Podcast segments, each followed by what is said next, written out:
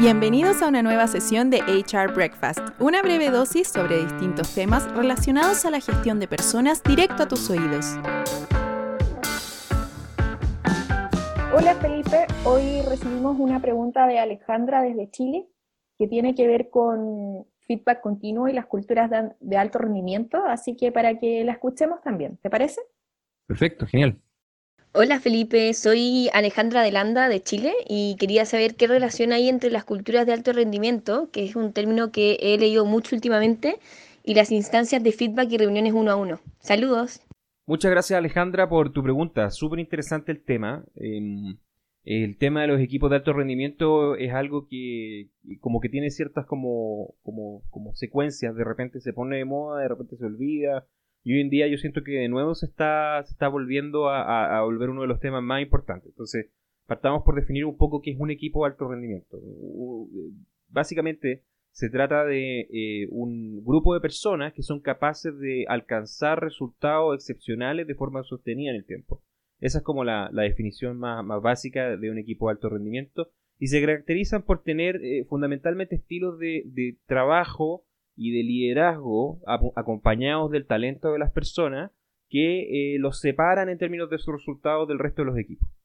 Eh, como tú dices, hay un componente fundamental en esa ecuación que es el liderazgo. Y dentro del liderazgo, una de las cosas más importantes que los líderes pueden hacer para asegurarse que el rendimiento de sus equipos sea excepcional es la retroalimentación constante. Entonces, frecuentemente en las organizaciones tú, tú te encuentras con que hay algún mecanismo formal de retroalimentación. Por ejemplo, una evaluación de desempeño.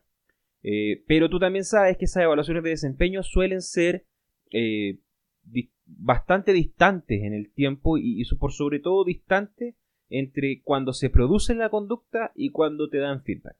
Vamos por un ejemplo para que esto quede más claro. Por ejemplo, puede ser que tú tengas una reunión excepcionalmente buena con un cliente que permite que eh, puedan cerrar un negocio importante, que genere una diferencia sustantiva en el cumplimiento de las metas que tiene tu unidad de negocio. Perfecto, genial. Pero si ese reconocimiento te lo dan seis meses después, cuando viene la evaluación de desempeño, en nuestro cerebro como que no se genera la conexión entre el reconocimiento y el, hecho o la acción que se, que se generó.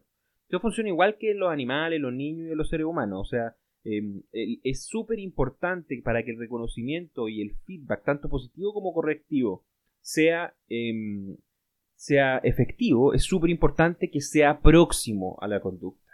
Por eso existe esta técnica que tú referencias, que son las retroalimentaciones uno a uno, que tienen la, gracia de que son retroalimentaciones que son eh, planificadas, que son eh, que tienen una cierta cadencia, que se repiten cada cierto tiempo y que permiten que las personas tengan puntos de contacto donde puedan hablar acerca de cómo están haciendo su trabajo y cómo podrían estar eh, mejorando la forma en que, en que impactan los objetivos o cuáles son las cosas que están cambiando. En el fondo ponerse al día y también tener una instancia para que tú con tu líder puedan corregir el rumbo, establecer nuevas tareas y establecer nuevos desafíos.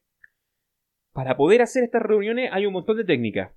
A nosotros en RANKME la que más nos gusta es, eh, siempre nos gustan las técnicas más simples. Entonces, una técnica que nosotros ocupamos internamente es la técnica de sumar, restar y eh, innovar. Entonces, eh, básicamente esto tiene que ver con establecer una, una conversación muy conductual, muy concreta respecto a sumar, que son las cosas nuevas que hay que hacer, restar son las cosas que hay que dejar de hacer o las cosas que hay que corregir, y innovar son las cosas eh, distintas que tenemos que realizar o los, los nuevos desafíos que tenemos que afrontar y cómo nos estamos preparando para eso.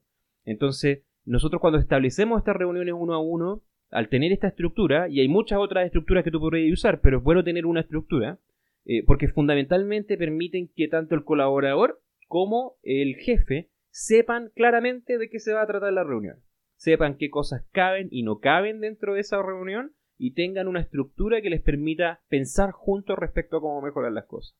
Entonces, si tú sabes que te vas a tener que juntar con tu jefe la próxima semana y que tienen esta estructura, tú te vas a poder anticipar un poco para pensar qué cosas deberías dejar de hacer, qué cosas nuevas deberías intentar, qué habilidades deberías estar desarrollando y según lo que tú has escuchado, cuáles podrían ser tus desafíos.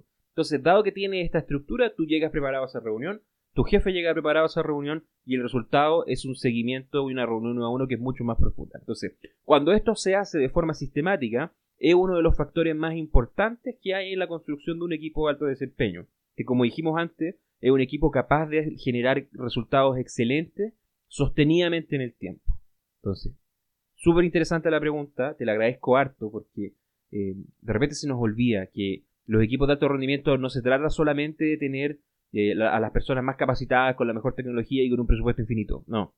A veces tú puedes tener eh, varias de esas condiciones que no se cumplen, pero con un proceso donde la gente pueda ir creciendo, aprendiendo y comunicándose, llegar a tener equipos de alto desempeño de todas maneras.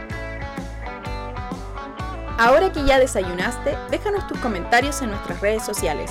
Encuéntranos en LinkedIn como Ragni y en Facebook y Twitter como Ragni Oficial.